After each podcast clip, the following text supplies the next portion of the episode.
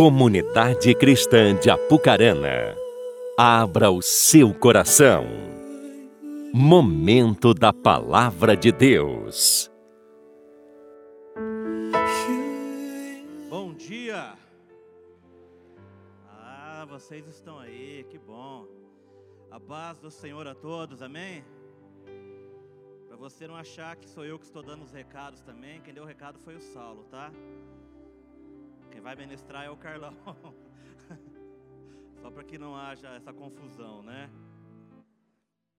Amém, meus queridos. Maravilha.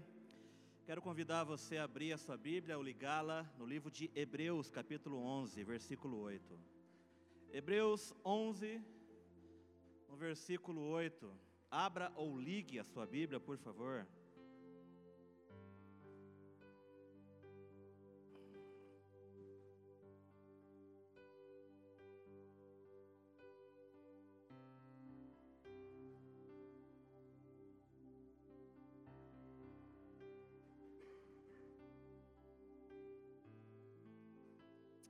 Amém. Hebreus 11. Quero ler contigo do 8 até o 19. Então acompanhe aí na sua Bíblia. Ó, ouço folhas. Isso é bom, hein? No meio de tanta tecnologia, a gente ouvir folhas hoje é de Deus. Diz assim a palavra do Senhor lá em Hebreus 11, do 8 ao 19.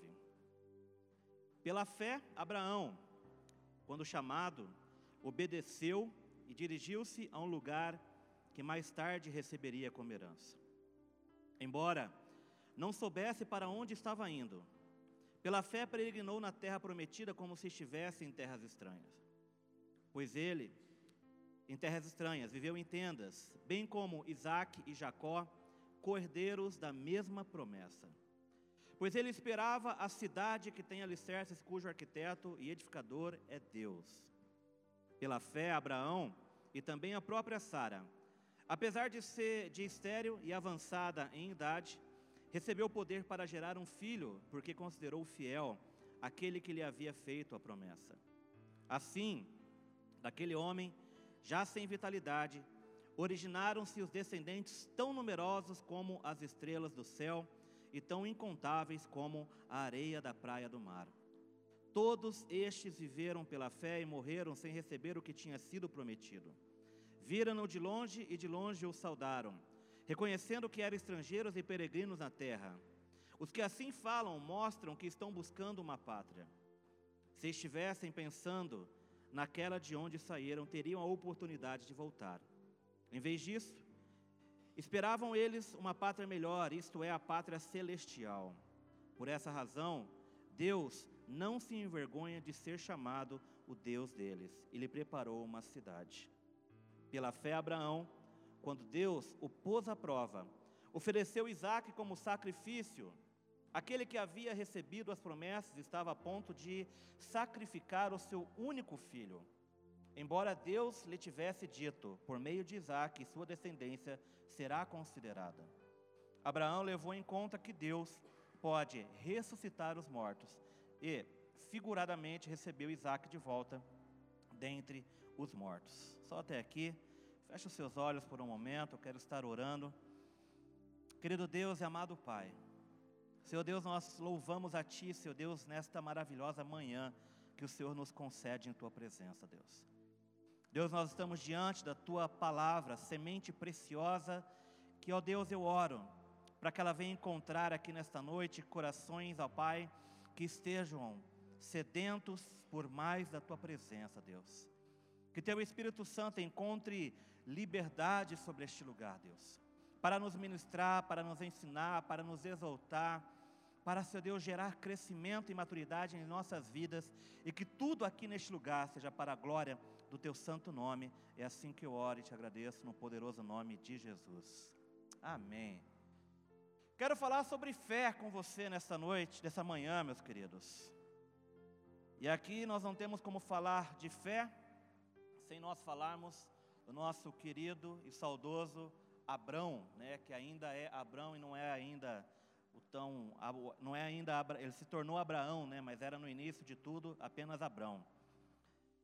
Nós não temos como falar dele que é considerado para nós o, o pai da fé, um exemplo, uma referência naquilo que nós temos como colocar para nossas vidas de um homem que pode ser um referencial de fé para todos nós no nosso dia a dia.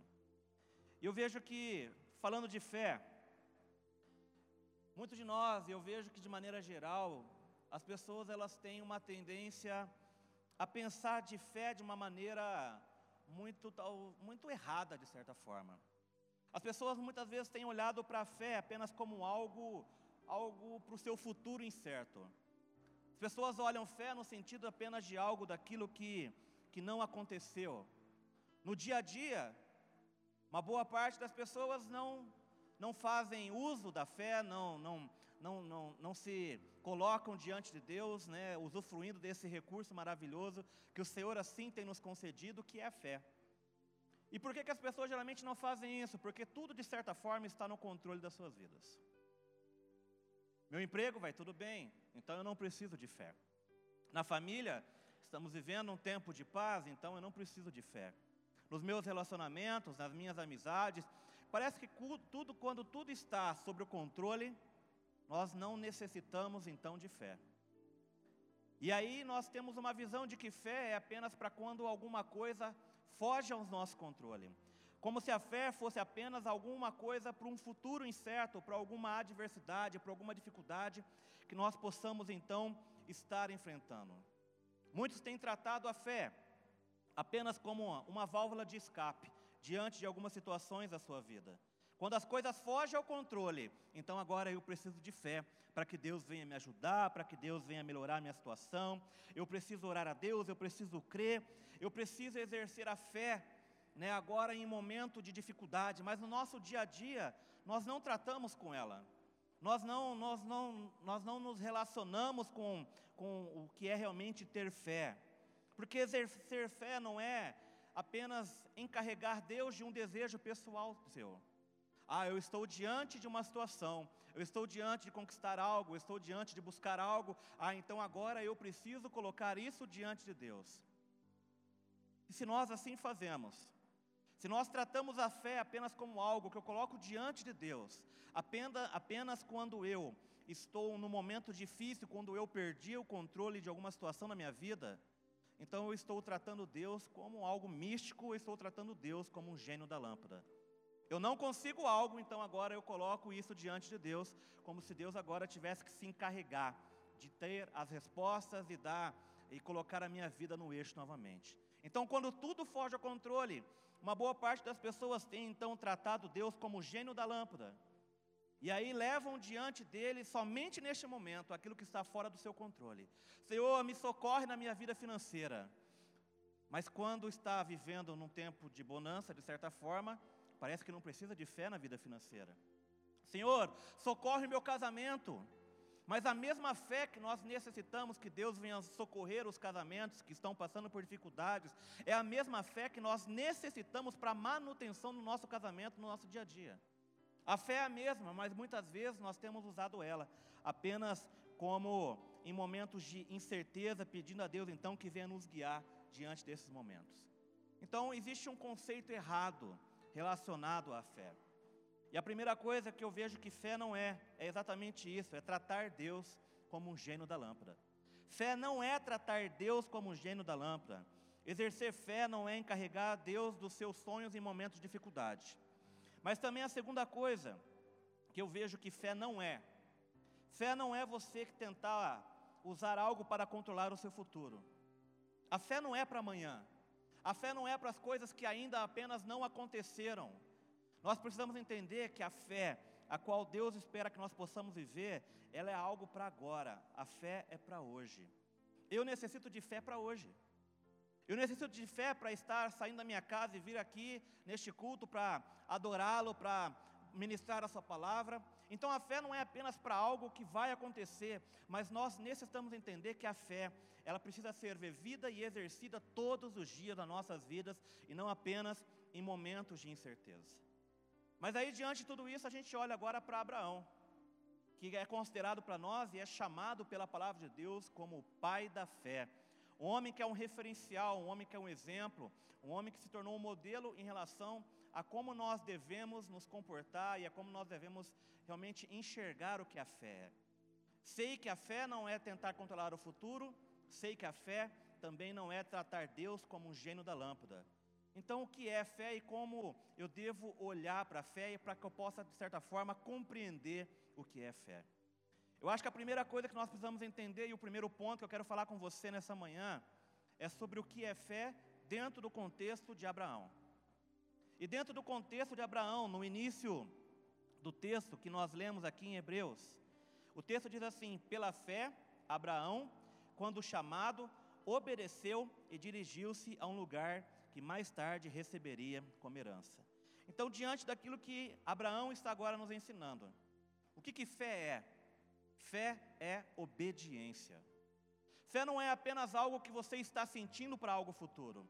Fé não é algo que fé não é apenas algo que você está ah, buscando em momentos de incerteza. Nós precisamos entender que fé, quando nós olhamos para Abraão nos ensinando sobre isso, nós vamos ver que fé é definido por Abraão como obediência. Por que obediência? Porque fé, meus queridos, consiste em fazer o que Deus manda fazer. Mesmo que as suas instruções, mesmo que aquilo pela qual Deus está nos direcionando não seja tão claro. Olha quando nós olhamos para a história de Abraão.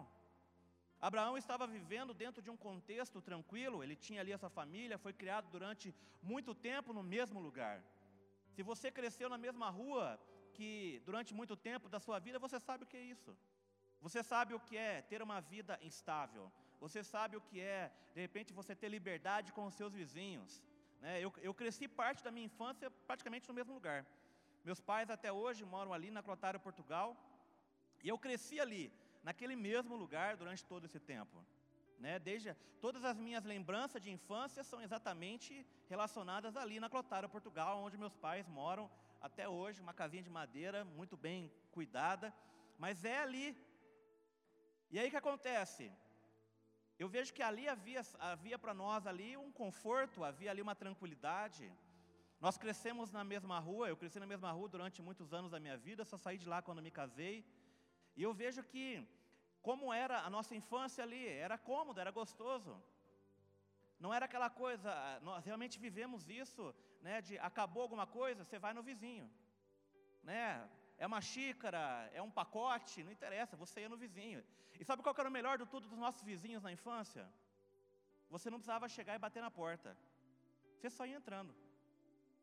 Eu sempre cheguei nos vizinhos que moram na frente da casa do meu pai, eu, eu abri o portão, a hora que eu vi, eu estava dentro da sala deles, gritando: Ô vizinho! E eles assim também eram. Nós estávamos em casa, daqui a pouco eu vi o portão abrindo. Nunca ninguém chamou a gente no portão. Você ouvia o portão abrindo, e aí você ia ver quem estava entrando. E a hora que você via, já tinha alguém dentro da sua casa, né? Pedindo alguma coisa, deixando um filho lá para você cuidar, né? Sempre foi assim. E eu vejo que tudo isso, de certa forma, gera um conforto, gera, gera uma tranquilidade, né? Você sai, ó, vizinho, dá uma olhada aí. É tudo tão cômodo, é tudo tão tranquilo. Mas diante dessa história, diante desse momento, a gente vê que Abraão ele viveu de certa forma isso. Ele está em casa, ele está tranquilo, e Deus de repente chega para ele e diz assim: Olha, é tempo de você sair, é tempo de você ir para um novo lugar. E o mais interessante de tudo isso é que nós vemos que Deus não diz para onde. Deus simplesmente diz: Olha, junta tuas coisas, junta tudo que é teu, e vai para um lugar que eu te mostrarei. Deus está dizendo como se Deus dissesse para nós assim: ó, pega tuas coisas tua casa e vai para a rua. A hora que você estiver na rua, eu vou começar a te direcionar para onde você tem que ir. Mas nós vemos que talvez muitos de nós tentaríamos ou criaríamos resistência para isso. Resistência em, em, em tudo aquilo que nós temos. Nós seríamos influenciados por muitas coisas, pelos medos, pela segurança, pelos desejos, pelo perigo, ou por muitas outras coisas que nós realmente nos deparamos hoje, mas nós vemos que Abraão aqui, diante desse desafio que o Senhor está propondo para ele, ele não questiona a Deus, ele não fica questionando, Senhor, para onde eu irei? Nós vemos que Abraão define a sua fé em obediência. Ele simplesmente decide obedecer a Deus. Então, fé não é apenas um sentimento. Você não sente fé. Nós vamos entender que fé está relacionado à obediência, o quanto eu e você nós estamos dispostos a obedecer a Deus. Porque obedecer quando tudo está sendo revelado à tua frente, querido, isso é muito fácil. É fácil você obedecer a Deus quando, diante de uma situação difícil, você vê todas as soluções já ali na tua frente. Mas quando nós olhamos para a história de Abraão, nós vemos que ele está saindo de um lugar tranquilo, de um momento seguro, ele está vivendo ali, de certa forma, já com a sua família, há uma, insta, uma instabilidade já formada, há um alicerce formado, e aí o que acontece? Deus está dizendo, sai e vai. E ele simplesmente então decide obedecer a Deus e começa então a juntar as suas coisas, a sua família e partir numa nova jornada. Deus espera obediência de mim e de você, querido. Deus espera obediência total e integral. E fé está relacionado 100% com obediência. Eu não, tenho, eu não tenho como dizer que eu tenho fé se eu não estou disposto a obedecer à vontade de Deus, que muitas vezes vai ser contrária à minha própria vontade. Eu imagino que Abraão não se sentiu confortável diante dessa situação, mas ele estava disposto a obedecer à vontade do Senhor, que era maior na vida dele. Isto é fé. Fé é obediência. Mesmo quando você não está vendo o que está logo à sua frente, Deus está direcionando algo a você, Deus está te guiando através da Sua palavra. Então nós vamos entender que fé, querido, está relacionado ao quanto nós estamos dispostos a obedecer. O quanto que você está disposto a obedecer à vontade de Deus para a sua vida. Quantas coisas talvez o Senhor já não colocou no seu coração. Quantas coisas o Senhor já não pediu a você que necessitou da sua obediência e muitas vezes nós ficamos relutando. Ficamos muitas vezes pedindo mais sinais e sinais. Senhor, usa outros meios de fazer e você já tem entendido clara a vontade de Deus para a sua vida. Mas muitas vezes nós somos aqui travados, nós somos impedidos de viver a vontade, a boa, perfeita vontade de Deus, porque na nossa fé nós somos então agora né, deixado de viver esse momento de fé com Deus, de obediência, porque o medo, a insegurança, muitas vezes tem nos impedido de sermos obedientes a Deus. Então, para ser, para nós vivermos em fé com Deus, nós vamos entender que é necessário que nós, nós precisamos viver em obediência. Não tem como nós desligarmos uma coisa da outra. Fé e obediência caminham junto. Se você se diz uma pessoa de fé, Entenda que a palavra de Deus, ela é regra para a tua vida. A vontade de Deus, ela precisa ser regra para a tua vida. Não algo questionável, será que é isso mesmo? Fé está 100% ligado à obediência e nós olhamos exatamente isso na vida de Abraão. Abraão é um servo fiel. Não fiel naquilo das coisas que estavam para acontecer no futuro. Mas Abraão nos mostra que ele é fiel aqui, agora, no presente, no hoje. Deus deu a ele uma ordem clara: sai da tua terra e vá para o lugar que eu te mostrarei. Ele não pede sinais, ele não pede por dê mais tempo, me confirme de outras maneiras, ele simplesmente está disposto a obedecer, querido. Tudo que era fonte de segurança e provisão precisava agora ser deixado para trás, para ele viver em obediência aquilo que Deus estava colocando diante dele. Fé e obediência estão 100% ligados. Abraão, ele tinha 75 anos e a sua esposa 60.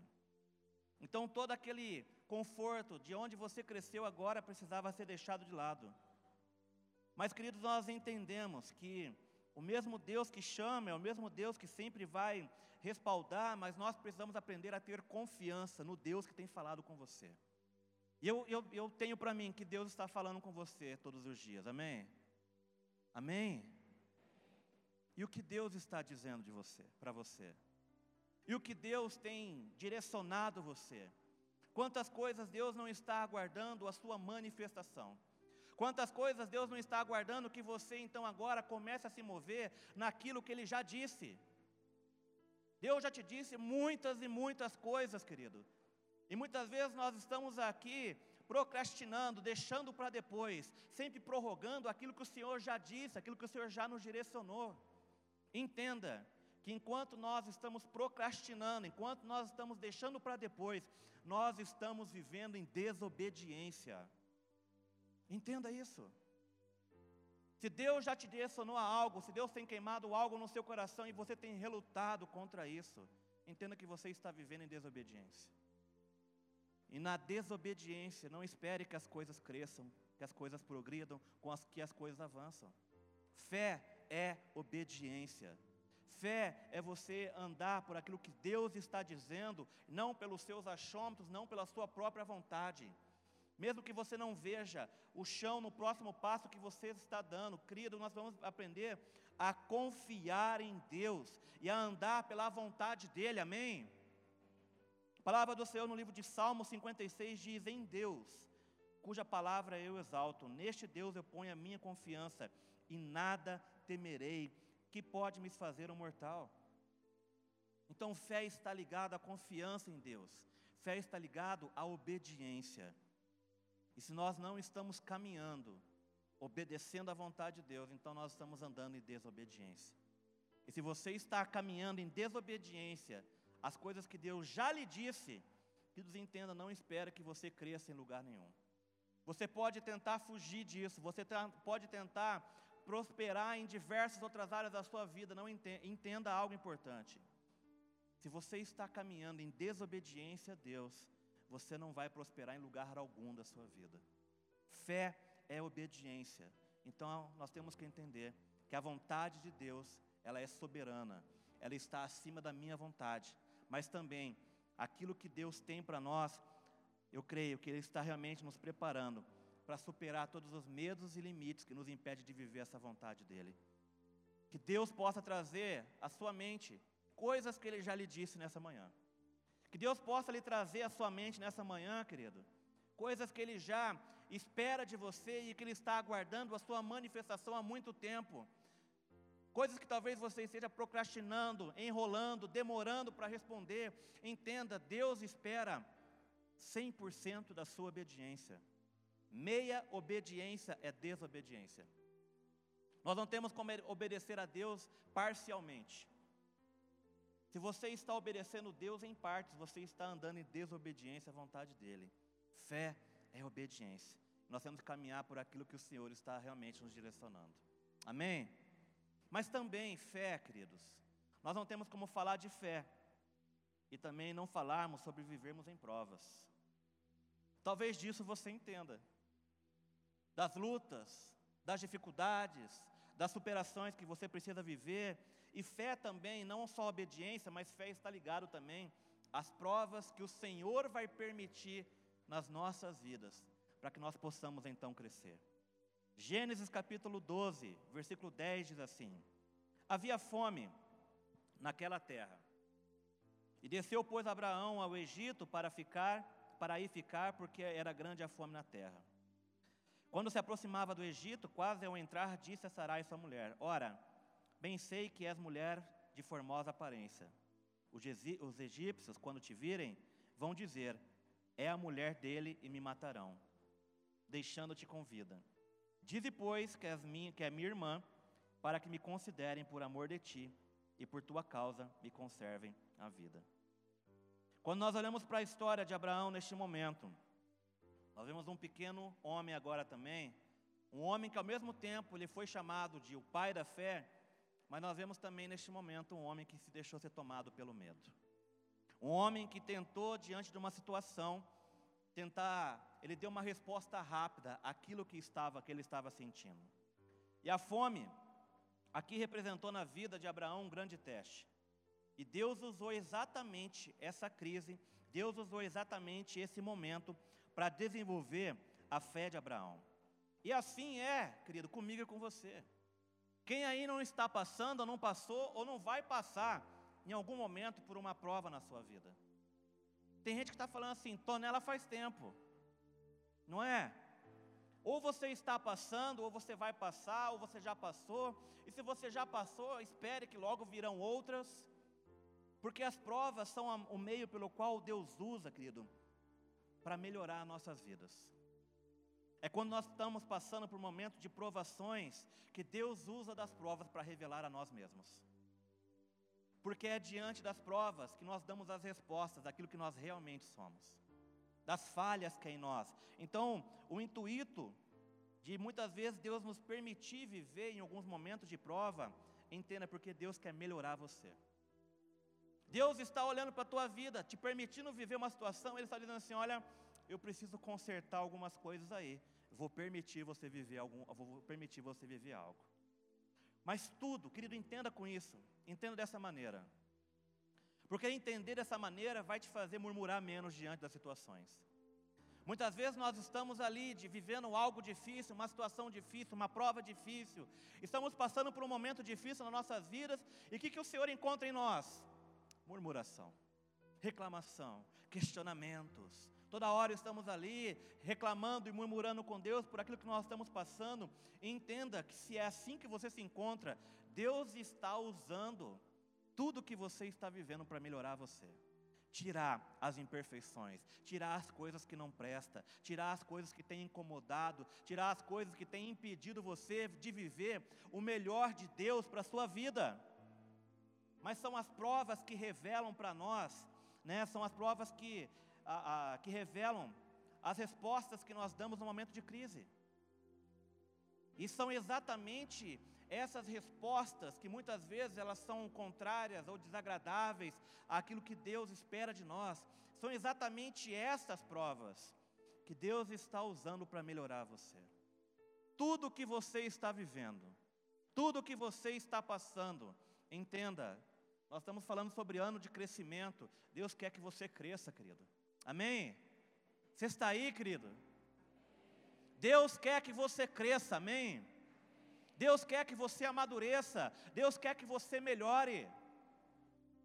E não ache que você vai acordar amanhã, Deus, olha, eu quero ser melhorado nisso, Deus tira isso da minha vida, e amanhã, e aí hoje você ora antes de dormir, Senhor, eu preciso melhorar nisso, e amanhã está tudo resolvido. Entenda, tudo que você está vivendo, cada situação da sua vida, cada momento que você está passando, e talvez você esteja dizendo assim, está doendo, e eu te digo, talvez precise doer, para que você cresça, para que você amadureça, porque o Senhor está te melhorando, amém? O Senhor está te aperfeiçoando, amém? As mãos do Senhor, quando você está passando por uma prova, é as mãos do Senhor sobre a tua vida. Então nós temos que aprender a dar glória a Deus na dificuldade, nós temos que aprender a glorificar a Deus nos momentos mais difíceis das nossas vidas, querido. Deus não está castigando você, isso é papel de vítima. Tem muita gente se achando de vítima, se fazendo de coitadinho, Deus está me castigando, Deus está me maltratando, querido. Você vai continuar sofrendo se você viver e olhar para Deus dessa maneira que Deus está te castigando, que Deus te está fazendo sofrer, ah, porque ai de mim, ninguém me ama, ninguém me quer, e você se coloca no papel de vítima. Entenda, para que nós possamos crescer, as provas que você está vivendo, é Deus ali, ó, às vezes moendo alguma coisa para sair algo bom de nós. Mas muitas vezes Ele precisa permitir essa prova, para que através dessas provas, então, nós possamos crescer, querido. É por isso que as nossas respostas rápidas às crises revelam quem nós realmente somos. Talvez você tenha vivido de momentos estressantes, tem passado muita coisa, e as suas respostas rápidas à crise são estourar, explodir, xingar, murmurar. Entenda que são exatamente essas coisas que Deus quer arrancar de você. E Ele vai usar situações, Ele vai usar o dia a dia, Ele vai usar coisas da sua vida para tratar em você, aperfeiçoar você, melhorar você, porque é através disso, porque fé está relacionado com prova, aquilo que nós passamos. Então você compreender isso vai fazer com que você sofra menos e deixe Deus tratar mais na sua vida. Mas entenda que se Deus está fazendo isso com você, se Deus está permitindo você viver uma situação e uma prova na sua vida, isso é amor, querido. É amor, amém? Porque só trata quem ama. Deus só trata os filhos que ama. Muitas vezes tem gente que está se achando abandonado, está passando por prova e você não está compreendendo o agir de Deus. As provas que você está passando é Deus te dizendo assim, querido, eu te amo e eu quero melhorar você. As provas que você está passando é Deus dizendo assim: eu vou arrancar as imperfeições da sua vida, porque você precisa desfrutar melhor da minha presença. Então, tudo que você possa estar vivendo, querido, entenda, é Deus melhorando você, É Deus fazendo com que você venha olhar mais para Ele. Fé está relacionado a como nós nos comportamos diante das provas que estão à nossa frente. Nós não podemos, às vezes as pessoas olham para o texto aqui de, de Abraão e falam assim: ah, eu não faria isso no lugar dele. Ah, eu não mentiria que Sara é minha, é minha irmã. Todo mundo está olhando aqui para o texto de Abraão e dizendo assim: ah, mas Abraão está mentindo.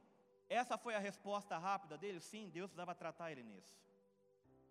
Mas muitas vezes nós olhamos aqui para o texto e estamos aqui com agora o papel de julgadores de Abraão. Abraão mentiu. Porque isso era algo que Deus precisava tratar nele. Mas muitas vezes nós olhamos aqui para Abraão e esquecemos de olhar para nós mesmos. É as mentirinhas do dia a dia que muitas vezes permitimos na nossa vida e achamos que isso não faz diferença.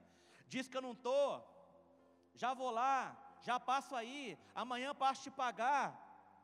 Olhamos para Abraão e está dizendo assim: Abraão é um mentiroso, mas no dia a dia mentimos muito mais que Abraão. Porque, querido, não existe mentiria, mentirão. Mentira é mentira. E a mentira para mim é algo muito sério, sabe por quê? Porque revela paternidade. João 8,44 diz que o pai da mentira é quem?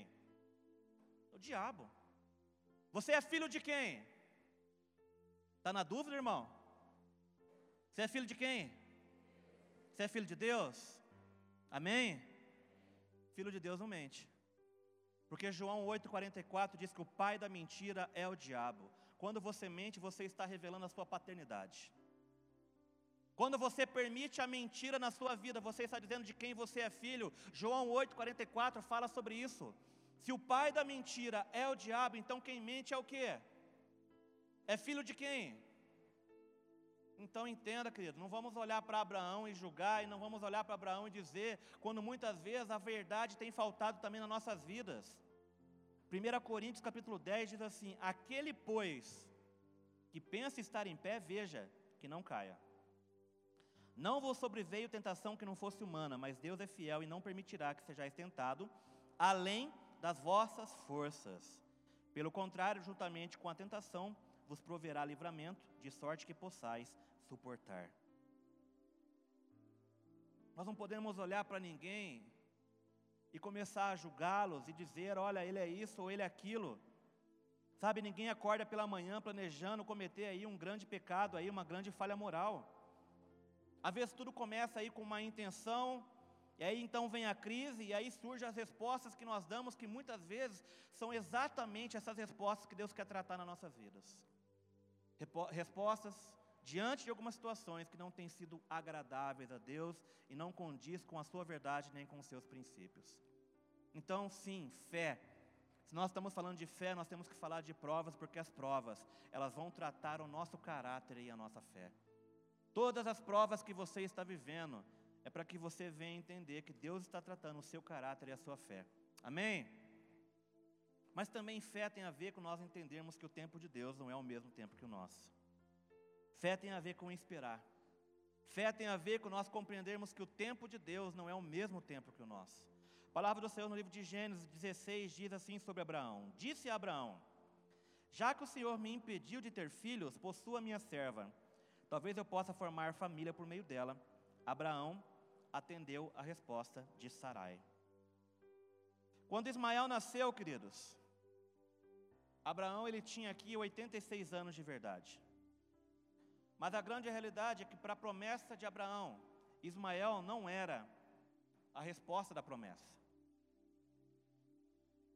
Ismael, sabe quem que é Ismael? No nosso dia a dia? Ismael são as vezes em que nós tentamos ajudar a Deus da nossa maneira. Tem muitas vezes que nós estamos tentando ajudar Deus. Deus tem uma promessa, então eu vou tentar ajudar Ele, eu vou dar um jeitinho aqui. Vou arrumar um jeito aqui de Deus fazer, de repente Deus vai abençoar o que eu estou fazendo. Ismael representa exatamente isso.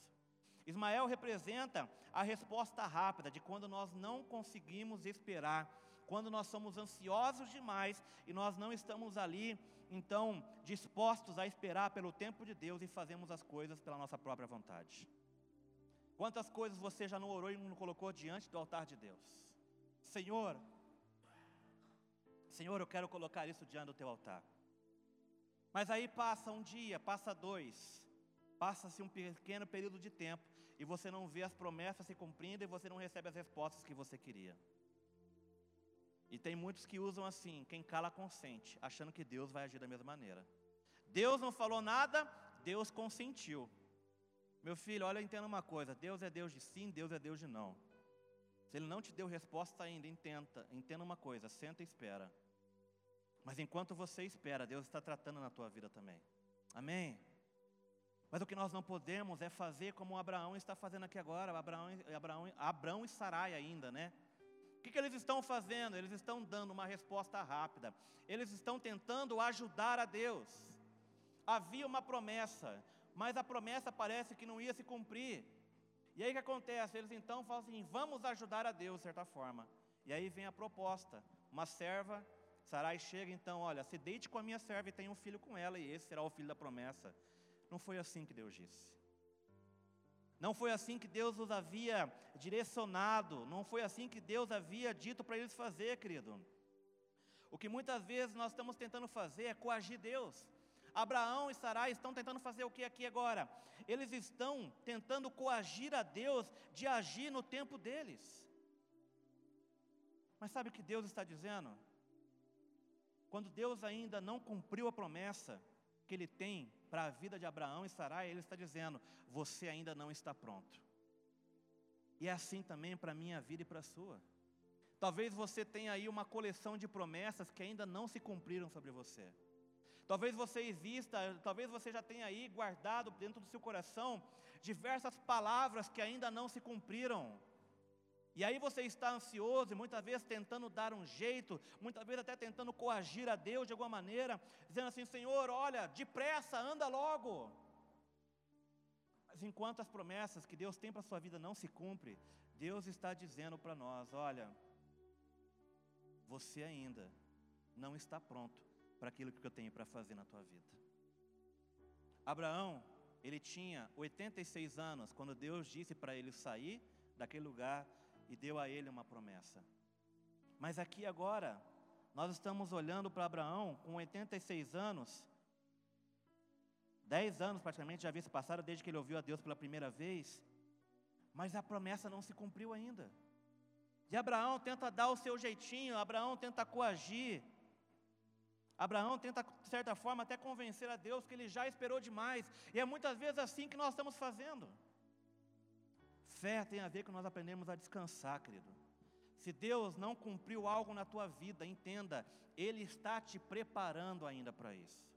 Se Deus ainda não cumpriu uma promessa sobre a tua casa, se Deus ainda não cumpriu uma promessa sobre a tua vida pessoal, financeira, entenda, Ele está te preparando por aquilo que Ele ainda vai derramar na tua vida. Mas o nosso Deus, querido, entenda, Ele é fiel. Nosso Deus não mente, nosso Deus não se engana. Então, esse Deus que não se engana, que não mente, Ele tem o seu próprio tempo que muitas vezes Ele está usando para tratar na minha vida e na sua.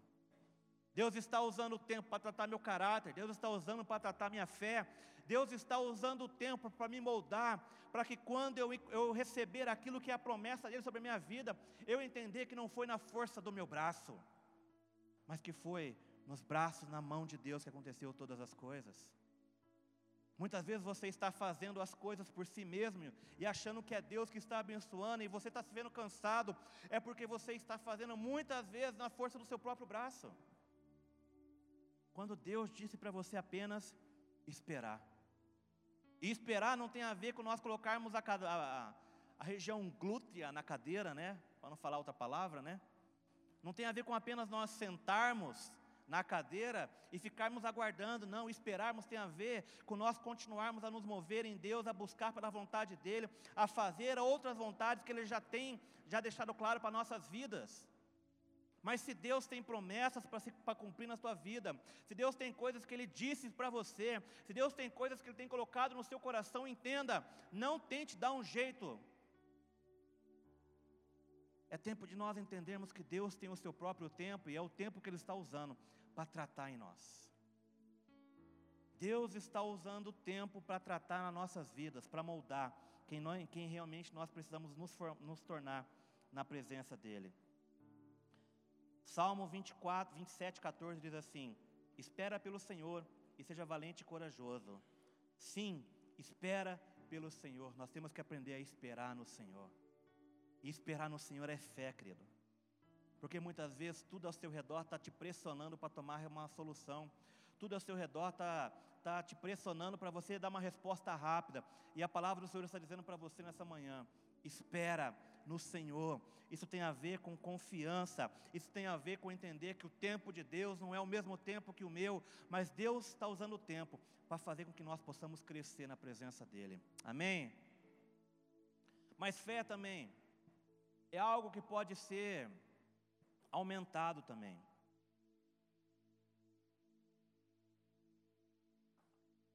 A fé ela tem que crescer, querido. A fé precisa ser gradativa. E eu quero aproveitar essa manhã para fazer uma correção de uma interpretação com vocês da palavra de Deus. Por que uma interpretação? Porque tem muita gente olhando para o texto, por exemplo, de Lucas 17, versículo 6. E o texto diz assim: E ele respondeu: Se vocês tiverem fé do tamanho de uma semente de mostarda, poderão dizer a esta moreira: arranque e plante-se no mar, e ela lhes obedecerá. Há uma correção de texto que precisa ser feita aqui, e essa versão só tem geralmente na NVI. Eu gosto muito da NVI, queridos, mas algumas palavras elas, elas, elas fogem um pouco da, da ideia original. Porque tem muita gente olhando para a versão, por exemplo, desse texto, está dizendo assim: olha, se vocês tiverem fé do tamanho de uma semente de mostarda, ou seja, se a minha fé for pequenininha, ela é o suficiente para que eu consiga fazer muitas coisas. E não é essa a ideia do texto. E a prova disso está em todos os outros textos aonde nós vemos a palavra mostarda, sobre a semente de mostarda. Mas na versão Almeida, a, a, no versículo 17, o mesmo texto diz assim: Se tiverdes fé como um grão de mostarda, Direis a essa moreira: arranca-te e transplante no mar, e ela vos obedecerá. Olha a diferença do texto. Um texto está dizendo: se você tiver fé do tamanho de um grão de mostarda. Mas o texto e a, palavra no original, ela está dizendo assim: se você tiver fé, como um grão de mostarda. Porque qual que é a diferença entre ter a fé do tamanho e como? Muita. E a diferença está quando nós olhamos para outros textos que falam sobre o grão de mostarda. Em Marcos capítulo 4, versículo 31 e 32 está a resposta para isso. E o texto diz assim: É como um grão de mostarda, que é a menor semente que se planta na terra. No entanto, uma vez plantado, cresce e se torna a maior de todas as hortaliças, com ramos tão grandes que as aves do céu podem abrigar-se à sua sombra. Você consegue compreender a diferença do texto agora? Um texto está dizendo que, nós, que a nossa fé tem que ser do tamanho. Mas isso quer dizer que a nossa fé tem que ser pequena? Não. A tradução certa e correta para esse texto é a palavra como. A nossa fé, sim, ela tem que ser como um grão de mostarda. O que, que isso quer dizer, querido? Que ela não tem que ser pequena, mas que ela tem que ser crescente que ela precisa crescer todos os dias, porque é como diz o texto de Marcos, é como um grão de mostarda. No momento, ela é realmente a menor semente de todas, mas no momento seguinte, ela cresce e se torna a maior de todas as hortaliças, tão grande que os pássaros podem então se abrigar debaixo dela. O texto está dizendo, sabe o que para mim? Que a nossa fé ela precisa crescer, querido. A nossa fé precisa aumentar. A nossa fé precisa progredir todos os dias. E hoje sim, ela pode, você pode olhar para ela e ela ser pequena como um grão de mostarda mas acontece que ela pode ser amanhã uma grande hortaliça onde os pássaros venham se repousar, porque a nossa fé, ela precisa crescer, e para nossa fé crescer, nós precisamos nos relacionar com o Todo-Poderoso. Para nossa fé crescer, eu preciso obedecer à vontade de Deus. Para nossa fé crescer, eu preciso muitas vezes abrir mão dos meus medos, dos meus traumas, das minhas inseguranças e viver aquilo que Deus tem para mim, querido. Por que, que, a fé de muitos não cresce e continua do mesmo tamanho? Porque não se movem em Deus, porque não andam em Deus, se apegam aos seus medos e deixam de obedecer à vontade dEle. Deus talvez já te disse muitas vezes para você se mover, para caminhar, para andar, mas muitas vezes nós não queremos sair da zona de conforto que nós estamos vivendo, por isso a nossa fé continua pequena, como um grão de mostarda, mas ela precisa crescer. A nossa fé precisa crescer, e a maneira da nossa fé crescer, querido, ela não acontece se nós não nos relacionarmos com Deus, porque quem faz a semente crescer é Deus. Quem faz a semente crescer é Deus, amém? Então, se a sua fé é um grão de, é como um grão de mostarda, quem vai fazê-la crescer é Deus. Eu não posso dar nada a Deus que antes não tenha vindo dele. Se eu tenho fé, é porque o Senhor tem plantado isso no meu coração. Eu não posso devolver nada a Deus que antes eu não tenha recebido dele, querido. A palavra do Senhor diz em Romanos 12, 13: Por isso, pela graça que me foi dada, digo a todos vocês, Ninguém tenha de si mesmo um conceito mais elevado do que deve ter, mas ao contrário, tenha um conceito equilibrado. E olha o que o texto diz no final: de acordo com a medida de fé que Deus lhe concedeu. Quem concedeu a fé para você? Deus. O próprio Deus lhe concedeu fé. Mas agora, querido, para que essa fé ela continue a crescer e ela não fique como um grão de mostarda, pequena como um grão de mostarda, nós precisamos agora permitir que Deus continue a tratar nas nossas vidas. Nós precisamos aprender a obedecer à vontade de Deus. Nós precisamos aprender a caminhar pela vontade, pelo aquilo que o Senhor já tem nos direcionado. Porque senão a nossa fé ela vai continuar pequena a vida inteira, como um grão de mostarda, que nunca cresce, que não serve para muita coisa, querido. E tem muito crente justificando, olha, minha fé é pequena como um grão de mostarda.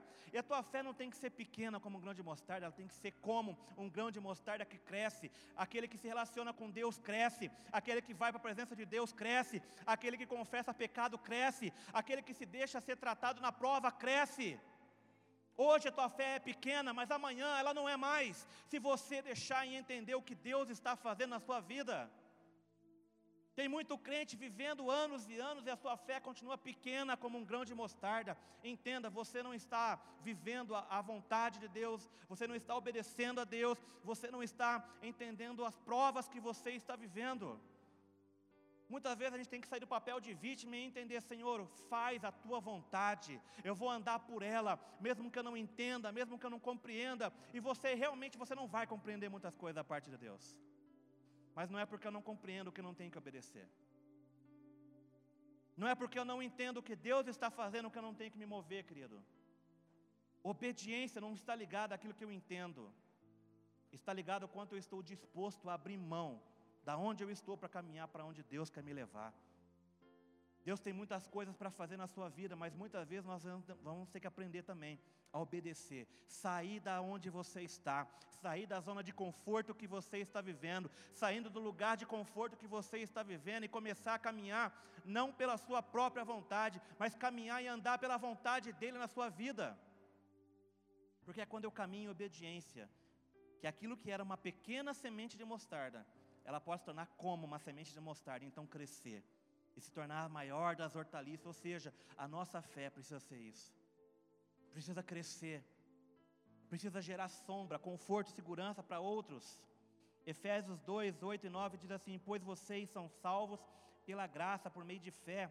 Isto não vem de vocês, é dom de Deus, não por obras, para que ninguém se glorie. Tudo que eu recebo de Deus, eu devolvo a Ele. Deus tem plantado fé nos nossos corações, mas muitas vezes nós estamos guardando tudo isso. Porque não estamos desenvolvendo as outras partes, que é a obediência, que é entender o momento que nós estamos vivendo. Você precisa aprender a confiar no Todo-Poderoso. Amém? Você precisa aprender a confiar no que Deus está fazendo. Você precisa aprender a confiar na maneira em que Deus está fazendo. Deus não tem que esperar que você trace um plano para Ele e então Ele diga assim: vou seguir o seu plano. Não, querido. Eu preciso estar disposto a abrir mão dos meus planos, das minhas vontades, para viver e confiar na vontade do Todo-Poderoso, que é muito maior e melhor do que a minha. palavra do Senhor no livro de Gênesis 17, capítulo 1, versículo 1, perdão, diz assim: Quando Abraão estava com 99 anos, o Senhor lhe apareceu e disse: Eu sou o Deus Todo-Poderoso. Uma das últimas vezes em que Deus falou com Abraão foi quando ele gerou a Ismael. Quando ele estava com 86 anos. Mas agora aqui, muitos anos se passaram. Mais de uma década se passou aqui agora. E durante todo esse tempo, Abraão, ele não ouviu nada da parte de Deus. Nada. Nós não temos relato na palavra de Deus, de Deus falando com ele durante todo esse tempo. Não houve voz, não houve visão, não houve visitação. O que houve foi apenas silêncio total durante mais de uma década da parte de Deus. Você consegue imaginar isso? 13, 15 anos sem Deus falar com você? 13, mais ou menos uns 13 anos aonde Deus não te visita, aonde Deus não se manifesta, aonde Deus não te dá nenhuma visão. Você já imaginou o que é isso, querido? Viver um tempo onde você não ouça, não, não veja, é apenas silêncio da parte de Deus. Isso não é fácil, querido. Ano passado, eu vivi uns três meses mais ou menos.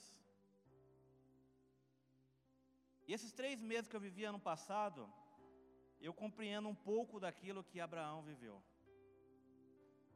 Queridos, eu vivi uns três meses assim do ano passado, mais ou menos, que eu não ouvia nada da parte de Deus. Sabe que eu não ouvi nada? Sabe que é você chegar aqui, eu vim orar pela manhã e você chorava, você se derramava. E aí daqui a pouco você para quietinho, não sei como é que você ora, mas às vezes eu oro, eu fico quietinho. Fico quietinho, por quê? Eu falei, Deus fala agora. É um diálogo, oração não é isso?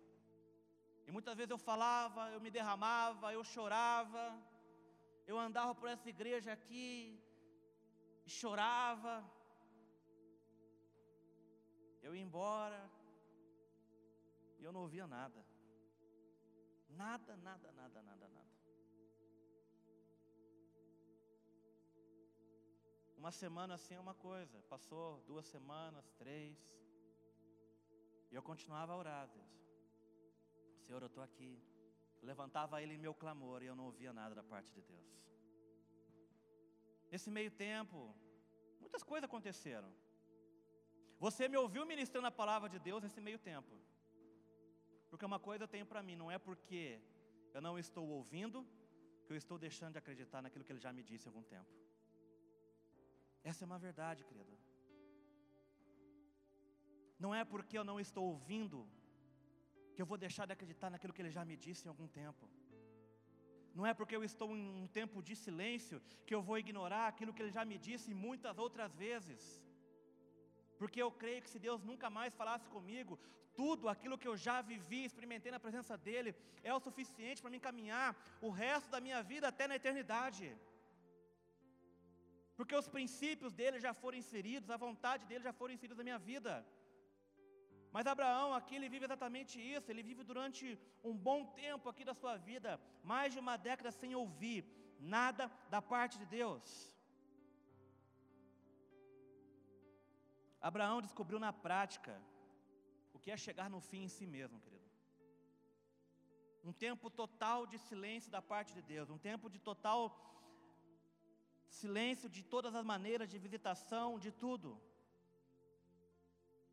Mas foi nesse tempo que ele parou de tentar ajudar a Deus. Foi nesse tempo que ele decidiu de uma vez por todas obedecer à vontade de Deus. O silêncio era a prova dele agora, e ele entendia que Deus estava trabalhando na vida dele. Foi quando ele passou por todas essas coisas, por quase 13 anos de silêncio, onde ele não ouviu a Deus, que ele se manteve firme, que ele continuou a obedecer, que ele continuou, que ele entendeu que este era a vontade de Deus, é silêncio que o Senhor quer, então eu compreendo e eu vou confiar na tua vontade. Mas então em Gênesis capítulo 17, versículo 3, Deus aparece para ele, depois de quase 13 anos. Eu fico imaginando a saudade que ele estava.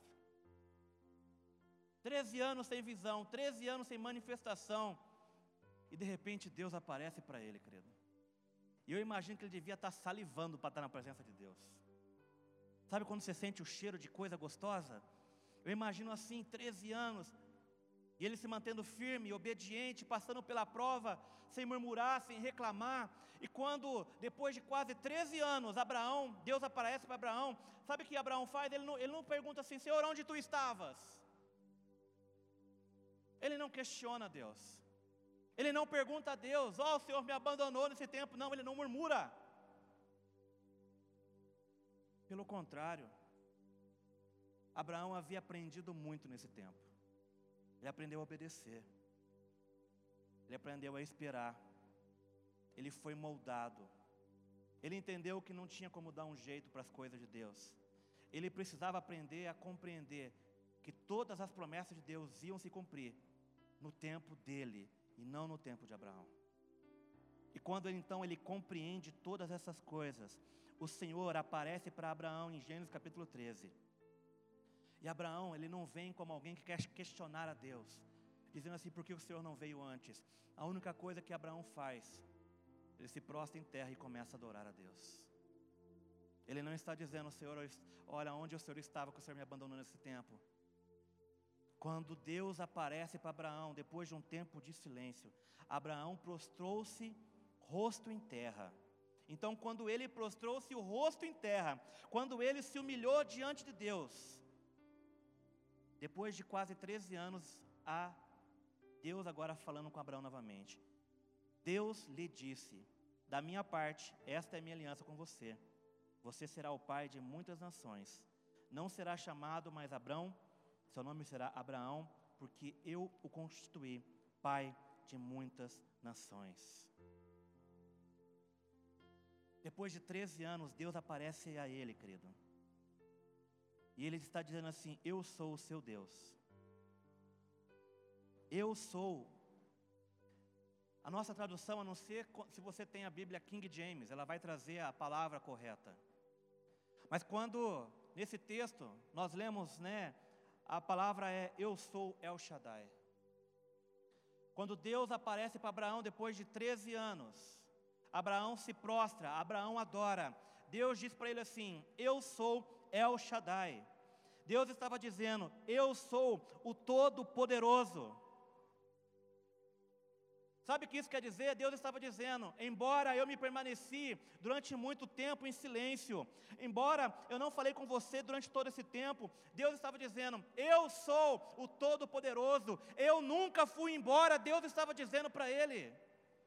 Você passou por esse tempo de 13 anos e Deus estava dizendo: Eu sou El Shaddai, eu sou o Todo-Poderoso, eu nunca te abandonei, eu nunca fui embora, eu sempre estive aqui em todo o tempo, querido.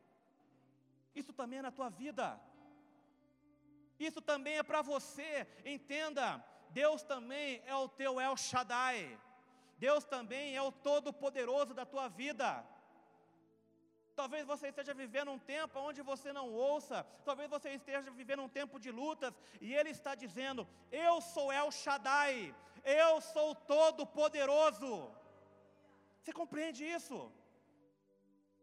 Talvez você está vivendo um tempo se achando que Deus te abandonou, mas ao contrário, Ele está dizendo: Eu nunca fui embora, eu sempre estive aqui, eu nunca te deixarei, eu jamais te abandonarei, é o que a palavra está dizendo, porque eu sou todo-poderoso, é o que Deus está dizendo para você, querido. Ele nunca te deixou, Ele jamais te abandonou, Ele nunca foi embora. Deus nunca foi embora da tua vida também, amém? Ele nunca te deixou, querido, porque Ele é o Todo-Poderoso. Ele também, o mesmo Deus de Abraão, o mesmo Deus que se manifestou como Deus é o Shaddai, o Deus Todo-Poderoso, é o mesmo Deus que está aqui para você nessa manhã. É o Shaddai está aqui. O Todo-Poderoso está aqui, amém? O Todo-Poderoso está aqui. E Ele está te dizendo: Eu nunca te deixei, eu sou Todo-Poderoso, eu nunca te deixei.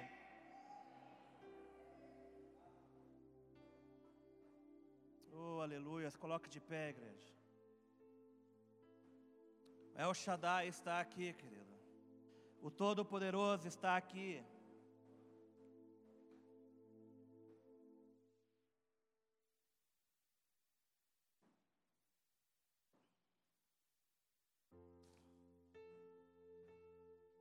Segunda Coríntios, capítulo 6, 18, para nós concluirmos.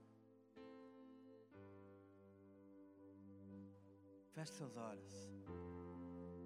Quero que você ouça o que esse texto diz. Feche os seus olhos agora, não deixe nada te distrair. Esquece quem está andando. Se você puder, não se movimente agora. 2 Coríntios, capítulo 6, versículo 18, diz assim: Eu serei seu pai, e vocês serão meus filhos e minhas filhas, diz o Senhor Todo-Poderoso. Eu serei o seu pai, e vocês serão os meus filhos, diz o El Shaddai. Eu serei o seu pai, e vocês serão os meus filhos, diz o Senhor Todo-Poderoso. O Todo-Poderoso está dizendo para você nesse dia: Eu nunca te deixei, eu nunca te abandonarei. O Todo-Poderoso está te dizendo: obedeça. O Todo-Poderoso está te dizendo: compreenda o meu tempo, compreenda os meus propósitos. Confie em mim, é o que o Todo-Poderoso está dizendo, mas Ele também está te chamando de filho e de filha. Me diz que, Pai, como Deus que é perfeito vai abandonar um filho? Ele está dizendo: Eu serei o seu pai. Eu serei o seu pai. O Senhor está te dizendo, querido. É tempo de você exercer a tua fé agora. É tempo de você crer no que Ele está dizendo. E Ele está te dizendo: Eu sou o teu pai. Eu sou o teu pai, diz o Senhor. Mas este pai não te abandona, este pai nunca te deixa, porque ele é o El Shaddai, ele é o Todo-Poderoso, o Todo-Poderoso é o seu pai.